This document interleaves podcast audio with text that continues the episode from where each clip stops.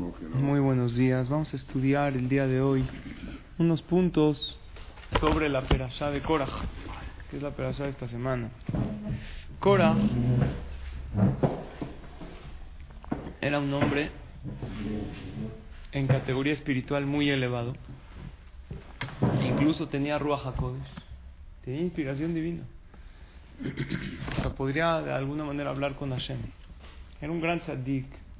Sabía mucha Torah. Sin embargo, se rebeló contra Moshe. La Torah dice, Baikach Korach, Benitzar Ben Keat Ben Levi, Korach se sublevó y tomó a Datán y a Abiram, que eran también dos peleoneros en el desierto, fitileros, ¿conocen? Una gente que les gusta. ¿Eh? Echar grilla.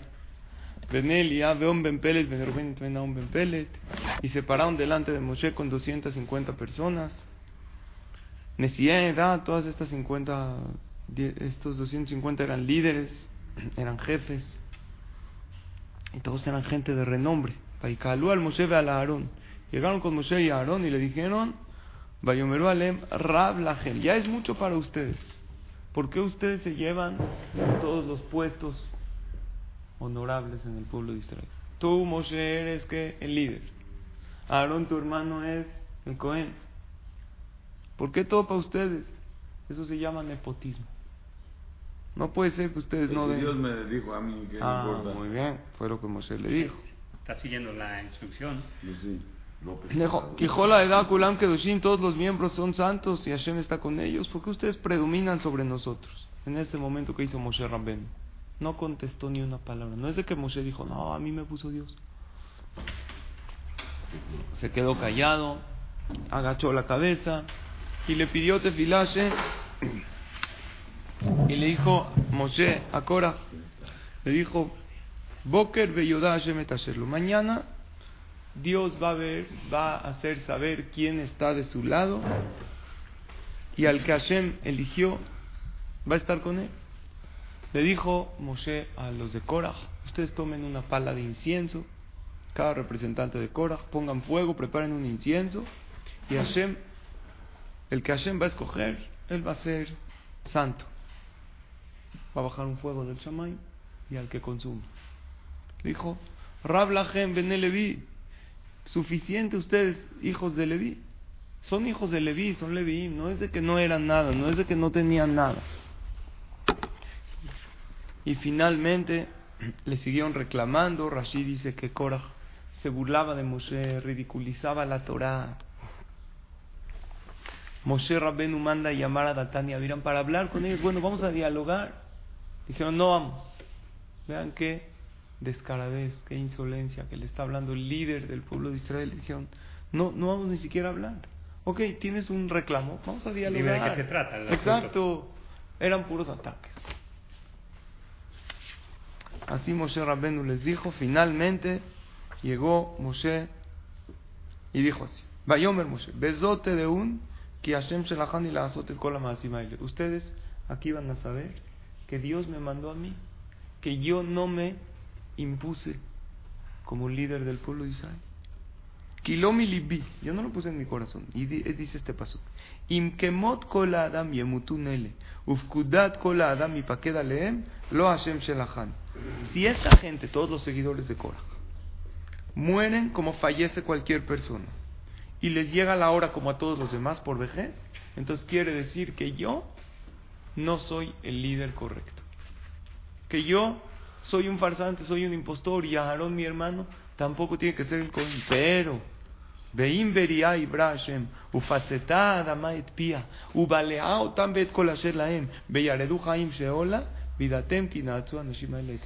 Pero si Dios en este momento crea una creación sobrenatural y se abre la boca de la tierra y se traga a toda esta gente con todas sus pertenencias y caen vivos adentro de la tierra, eso significa una señal que estos hombres se han revelado a la voluntad de Hashem.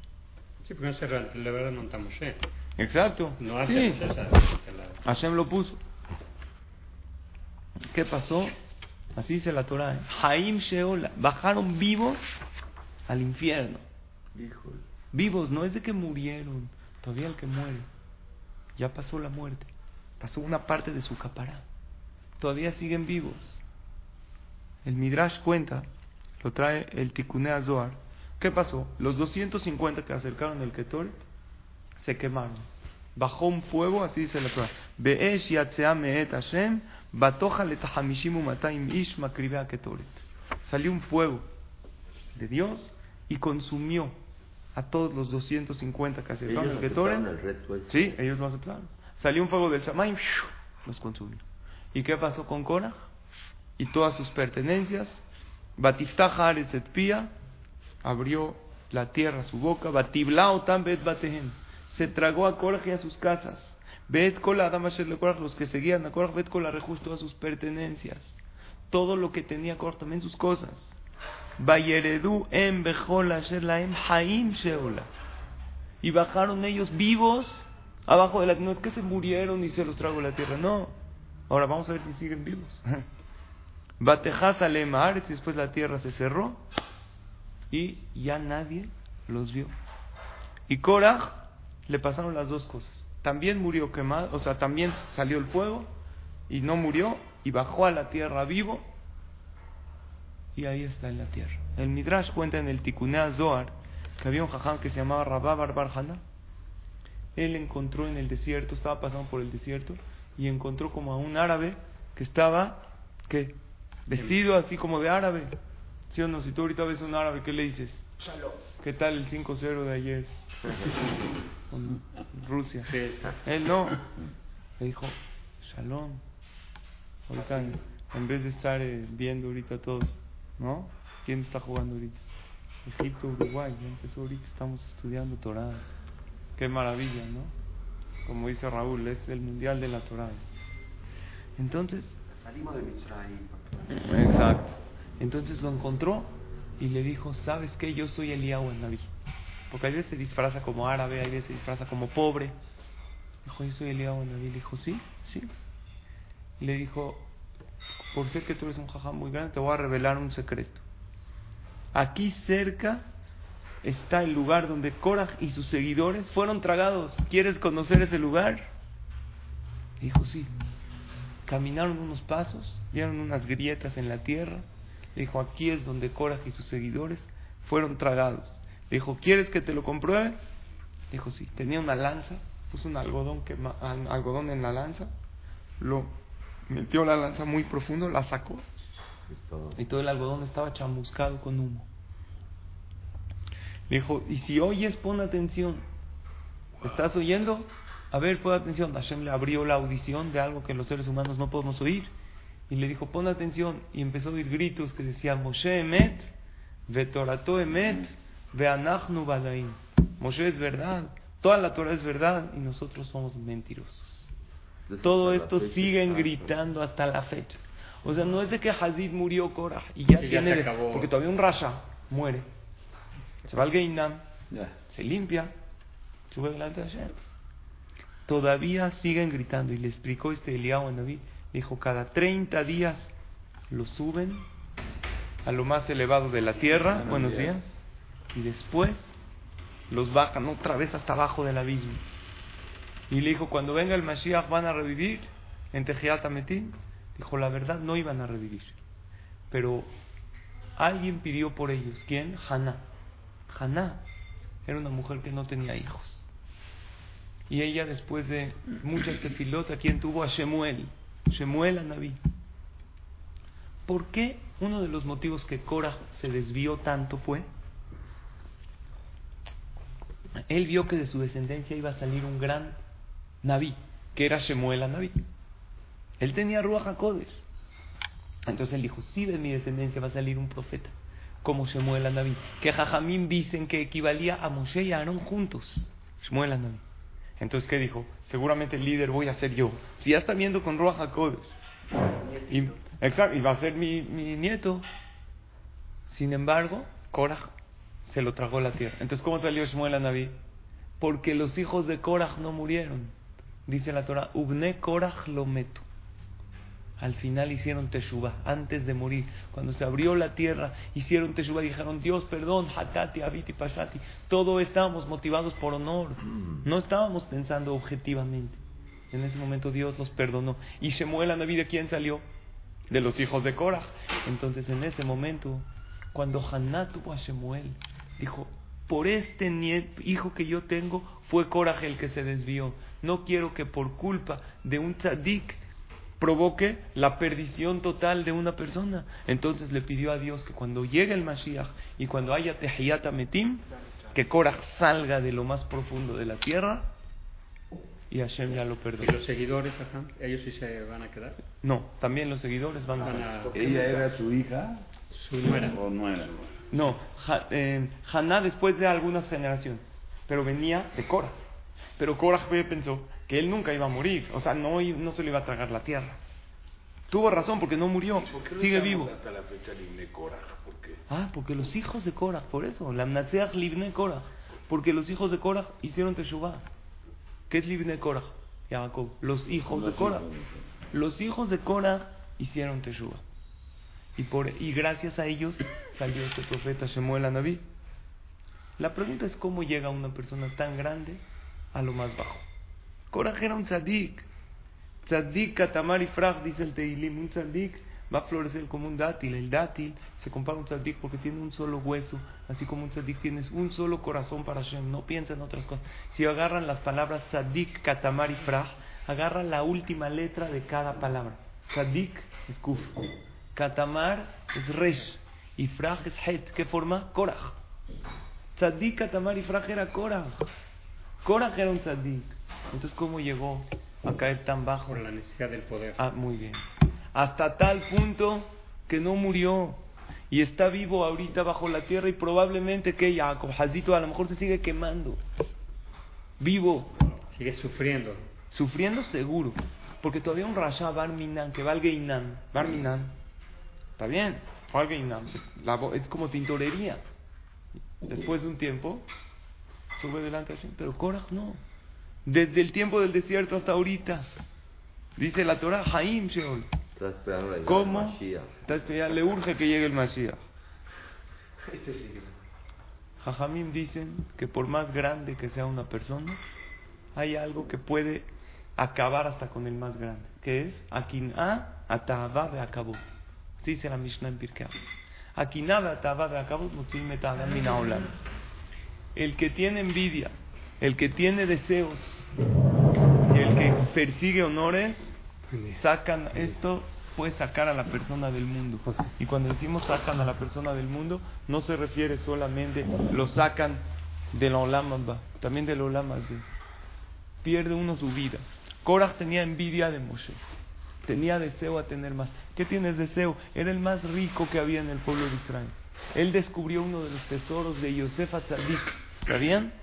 se hizo archimillonario hasta en Israel hay una expresión se dice Ashir que Korah rico como Korah, es archimillonario, no le faltaba nada, algo le faltaba, ¿saben qué? Gobernar. Como Él quería ser el líder. Él quería ser lo que máximo. decirle a todos esos que no sirven para nada. Cuando uno persigue el cabot, mejor por eso nos lo están diciendo, Ajá. que alguien te los diga. acaba mal. Jajamim dicen, Kola rodé pajar a cabot, a cabot boreach mimen. El que persigue los honores, los honores se le escapan. No, es que no me dio mi lugar, no me dijo, no me honró. Tú no persigas. Si tú persigues los honores, los honores se escapan. Es más, ¿qué le dijo Korah Moshe? Le dijo, ¿cómo puede ser Umaduatit naseu al? ¿Por qué te sientes más que los demás? ¿Quién era el más humilde de toda la tierra, de todo el planeta? Moshe. Moshe. Y la Torah testigua. No entiendo, Moshe Rabbeinu era el más humilde y Korah lo está señalando que él se cree más que todos. ¿Saben cómo funciona? Dicen Jajamín, cuando una persona tiene un defecto, lo ven los demás. Dime qué es lo que criticas y te diré cómo eres. Cuando tú criticas mucho a los demás, no, es que estés muy presumido, todo el tiempo es pre quiere decir que uno es presumido. Estás muy guapo. Jajamín dijeron, Jajamín dijeron, cola posel, bemumó posel. Todo el que critica a los demás, su propio defecto lo está viendo en los demás. Eso era el problema de Korah. ¿Y por qué Hashem lo castigó así a Korah? Porque Korah quería estar por sobre todos. ¿Dónde acabó? Abajo de todos. ¿Qué le dijo Hashem? Ah, tú querías estar encima de todos, tú querías... Ahora la tierra lo va a tragar. Ajá, ¿por qué no vemos esos milagros ahorita con, con los, nuestros enemigos? Sí existen los milagros con la guerra en Israel y los Sí, pero ¿por qué no hay milagros abiertos? De esto tenemos una clase, un podcast que les recomiendo. Porque cuando Dios hace milagros abiertos, también la tolerancia de Dios es cero. Si ves esos milagros y no haces teshuvah, barmina. El pueblo Israel cada vez que veían algo grande, el man, eso, y no hacían teshuvah, empezaban los problemas. Hashem nos hace milagros con nuestros enemigos, que no se los traga a la tierra. ¿Y eso por qué? Porque si veríamos que Hashem les hace, y nosotros seguimos en nuestro camino de rebeldía, de no cumplir Torah y mitzvot, Barminan, Dios no toleraría nada. Ahora, ¿qué al revés? Los hijos de Korah fueron... Sí. ¿No? O Los sea, hijos de Korah ya lo, lo, lo platicamos. perdón. Hicieron Teshuvah y de ellos salió Shemuel Anabí, los hijos de, de Korah. Hay una anécdota increíble de un jajam se llamaba Rav Haim Alberstam. Este jajam escribió un libro, Dibre Haim, era conocido. Él falleció en Polonia en el año 1876, hace casi 150 años. Él era un jajam muy grande, él iba con sus alumnos a hacer mitzvot. Escucha esta anécdota increíble. En uno de sus recorridos está pasando por un lugar y de repente le dice a sus alumnos, alto, estoy oliendo aquí el olor a Gan Eden, olor al paraíso. Los alumnos olían, no olían, olían a sopa, olían a pollo. ¿Qué huele? Te estoy diciendo, de esta casa sale olor a Gan Eden. Entonces, Vamos a tocar la puerta. Tocan la puerta. Abre un señor, que no era un jajam, no, normal, no tenía barba, no. Amén. Le dicen los alumnos al Señor, nuestro rabino, olió aquí olor a Ganaeden. Dijo, ¿quién es usted? Bienvenido, jajam, pase a la casa. Olor a Ganaeden, yo no huelo a Ganaeden, a Gehinam, vino mi suegra, de hecho. Dijo, no, yo estoy oliendo algo. Dijo, ¿quién es usted? Yo soy el libre Jaime Mitzan. Jajam. Hace 150 años, no habían fotos como hoy en día. Cuando escucharon hablar del jajam, pero no sabían quién era. Por favor, pase. Le dijo, ¿puedo, ¿me permites identificar de dónde viene este olor? Dice, jabón, jajam. Empiezan a empieza el jajam a caminar por la casa y le dice, por aquí, por aquí. Me huele por aquí. De repente llega un cuarto, le dice, por aquí.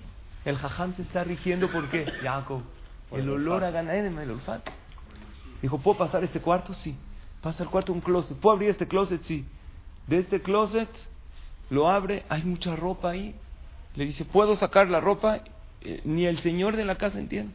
Dice, sí, empieza a excavar entre la ropa y saca una sotana de cura negra.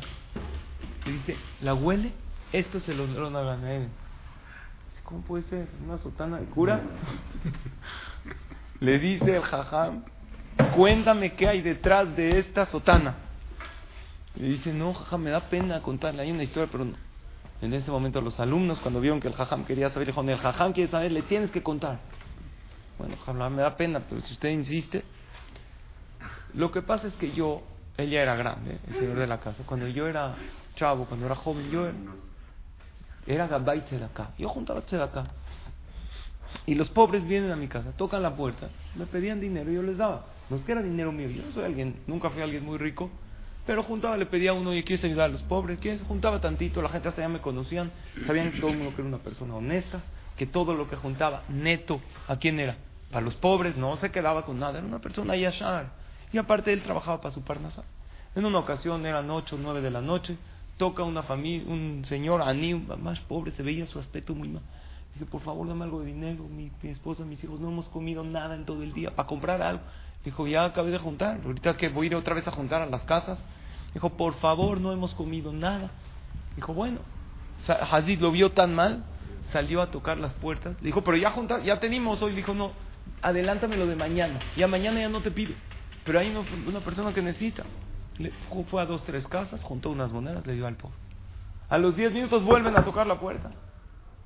Dijo, ¿qué pasó? Es que necesitamos otro pobre Hazid con su esposa ahora vino. No hemos comido nada, con ropas rotas, necesitamos dinero. Le dijo, pero ya junté. Por favor, nos morimos, ¿en qué hacemos? Va. Vuelve a otras casas. Oye, pero ya juntaste, le vuelven a decir, No, ya, sabes que adelántame lo de mañana, mañana ya no te pido un centavo. El problema es que otra vez una tercera vez llegó. Y ahora sí una familia entera. Pero sin esposo. Ella con muchos hijos. Llorando. Soy una almanaja, así tengo una viuda. No tengo nada para comer. Pero era muy tarde ya. A lo mejor ya eran las diez y media, once de la noche. Le dijo, ya junté hasta lo de mañana. A donde ya no tengo ir. No tengo a dónde ir para juntarte dinero. Dijo, nos surge dinero, por favor. Si no vamos a morir de hambre. Van a hacerse las largas.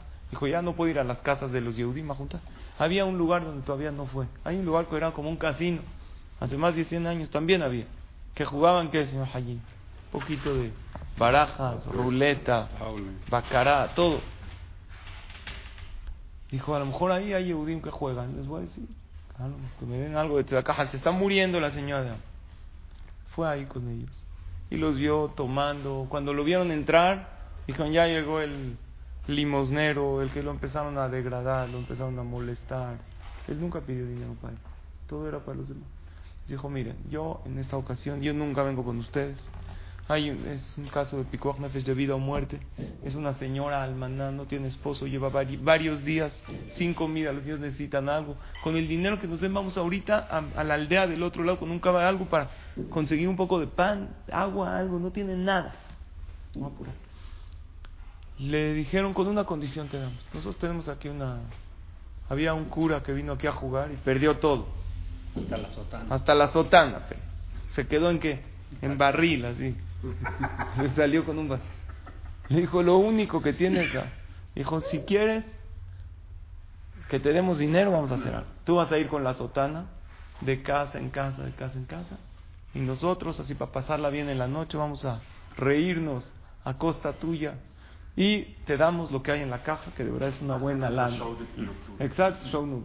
Sale él, le dijo, él dijo, no, no me voy a poner una sotana. ¿Cómo la gente? Lo que va a decir la gente. El Gabay que júntate de acá con sotana, porque todo, eran aldeitas, no es como ahorita. Eran callecitas, todo el mundo ve desde la, desde la casa, se oye todo lo que pasa en la calle. La gente ve, sal, abre la ventana y ve todo lo que pasa. Sí, no, dijo, por otro lado, ¿qué les voy a decir a esta jazita, a esta señora con sus hijos? Le venía a la mente lo- lo- los ojos llorosos de los niños, dijo, ni modo, no me importa mi cabod, mi, re- mi honor no importa, lo voy a hacer. Se puso la sotana, estos salieron con un tamborcito por ¿Y toda la la, ciudad, la hora que era, todo el mundo que vieron a este Gabay y la gente se reía de él y se burlaba. Y al final cumplieron, le dieron lo que había ahí en el pozo, había una buena lana. Se lo dio a la señora, le dijo, toma, y lo que sobra inviértelo y ahórralo. Y hizo una gran mitzvah. Al otro día Hazid no podía salir de su casa, todo el mundo estaba hablando de él. El Gabay que salió con una sotana de cura a la calle. ¿Cómo se descubrió todo esto? Después de 40 años pasó la historia en este lugar de Polonia. Estaban en una ocasión checando los kebarot, había que quitar kebarot de Yehudí. Entonces cuando uno abre un keber, una tumba después de 40 años, ve nada más puros huesos. Vieron en el keber, en el Beta Haim de los Yehudim, un cuerpo entero, enterrado hace 40 años, con una sotana de cura, todo entero y perfecto. Les llamó la atención. Nada más el pie estaba, estaba carcomido por los gusanos, porque la sotana no le cubrió el pie. Fueron a los registros de la ciudad y vieron que Rabhaim Mitzan se escribió esta del lugar donde olió a Ganeden. Dijo, esta persona se ganó el Ganeden por no fijarse en su cabod, por degradar su honor con tal de ayudar a los demás. Aunque la costumbre del pueblo israel es enterrarlo con tajrijim, con mortaja blanca que representa la pureza, que lo entierren con esta sotana de cura. Y esto va a proteger su cuerpo hasta la llegada del Mashiach. Y esta persona va a tener Helek Leolama, va a una parte especial en el Olam, va con los tzadikim, por no fijarse en su propio honor. Jajamim en el Pirkei Avot dicen que ¿sabes quién es el honorable? No el que busca el honor como Korah, es de un mejubad a mejabed de tabriot, el que da honor a los demás. Y el que dice yo, con tal de ver por el otro, no me importa mi honor, ese es el verdadero honorable. Una persona sencilla, ganó su Olama va, incluso su Olama de, porque fue bendecido con riqueza por no fijarse en su propio honor. Hay que aprender a no ser como Korah, no fijarse en nuestro propio honor, sino fijarse en el honor de los demás. Cómo hacer que cada uno se sienta especial. Baruch Adonai la Olam. Amén. Amén.